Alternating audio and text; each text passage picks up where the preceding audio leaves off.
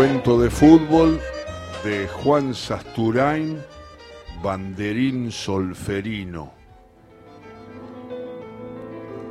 Moralejo puso una extraña pelota, extraña para él, a las espaldas del cuatro mendocino y allá picó Carlitos Bianchi mientras el arquero y el flaco de la cueva levantaban manos infructuosas. Lo miraban mendigando el gesto, cuidaban el empate como a un hijo.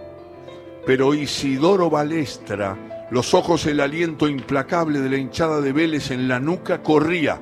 El elocuente banderín pegado al tobillo acompañaba habilitando el pique del reiterado goleador.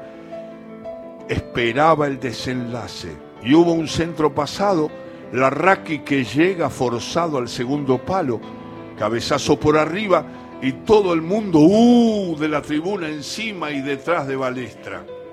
Miró el tablero y pensó, ya se acaba. Retomó el trote, entonces lo oyó clarito ahí atrás. ¿Por qué no levantaste la bandera, hijo de puta? Balestra se dio vuelta y ya no dudó. El cuatro estaba lejos, volvía rengo y dolorido de una arada inútil. El banco de los visitantes estaba más lejos aún y el último hincha mendocino había dicho sus últimas palabras al promediar el primer tiempo. También allá lejos, mucho más lejos todavía.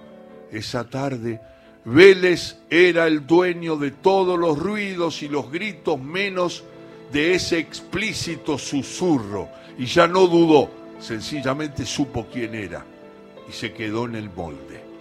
El referí avisó que dos minutos más hubo un lateral para el visitante ahí, a los pies de Balestra, y el Rengo tardó un lustro en llegar.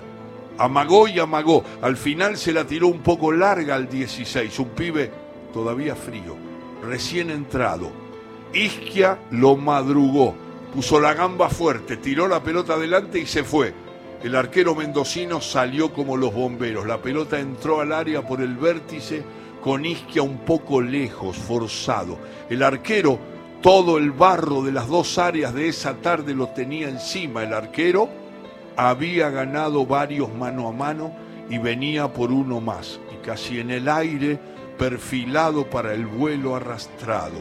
Y llegaron juntos. Hubo un choque frontal y desparramo. Mientras se desenredaban la pelota salió para arriba, picó y se fue para el arco. Solo dos jugaban ahí, dos y Balestra, pegado a la raya, diez metros más allá. El resto estaba lejos, hasta el referí que trotaba esperando la hora, pero todavía faltaba. Penosamente se rehicieron y el volante ganó un tiempo. Consiguió el armado mínimo de la vertical como para acomodarse y mandarla adentro. Todo Vélez empujaba el pie embarrado, pero todavía faltaba.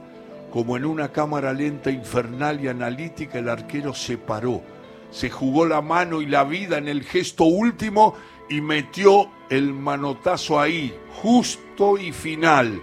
Y mientras Isquia caía, toda la hinchada de Liniers caía con él en el grito de la apelación. El mendocino se embarazaba con la pelota, rodaba y se aferraba a ella, dueño del partido y de la tarde, pero todavía faltaba sonó el silbato. Balestra miró al referí y tembló. El árbitro lo miraba a él, testigo de cargo, espectador privilegiado, palabra, banderita autorizada, y el referí se venía. Hacía gestos de espantar moscas, torcía levemente la diagonal hacia donde Isidro Balestra era el punto final del recorrido de la procesión que se encolumnaba tras un ambiguo fraile negro ya estaba a cinco metros y Elástico lo miraba a los ojos con hipócrito ruego. Pero todavía faltaba, todavía faltaba. Porque precisamente en ese momento, por encima o debajo del clamor que bajaba de las populares, de las puteadas que saltaban de los grupos de jugadores como saltan las pulgas de un perro, lo oyó otra vez clarito, inapelable a sus espaldas Guarda con lo que decís, hijo de puta. No fue penal, el arquero no lo tocó.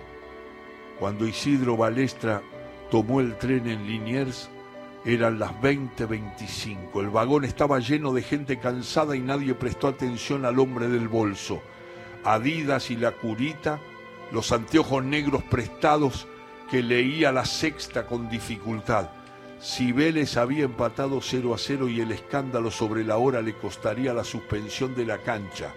Si el árbitro Feola no había sancionado un evidente penal a favor del local luego de consultar con el línea.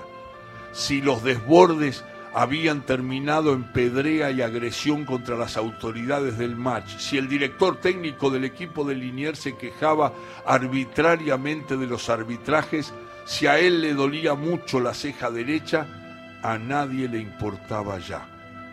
Como un ladrón ocultaba en el bolso las evidencias de su participación en el hecho. Un pantaloncito y camisas negras, un escudito. Lástima que no le dieron la banderita solferino. Suerte que su mujer, suerte que su mujer no estaría en casa y pondrían ver tranquilo el partido por televisión podría verle un poco mejor la cara al oficial de policía que lo insultó toda la tarde desde el borde de la cancha, ahí junto a él, con ese perro amenazante y sin duda mendocino. Podría ver realmente si fue o no penal del arquero, podría verse caer bajo el pie y oír qué decía Enrique Macaya Márquez. Cuando su mujer regresó esa noche, tarde y con una maceta, como siempre que iba a Moreno, a lo de su hermana, Isidro Balestra Banderín Solferino estaba dormido frente al televisor encendido. Isquia picaba, adelantaba la pelota, salía el arquero mendocino y había un choque. La mujer, la mujer apagó el fútbol, el fútbol la aburría.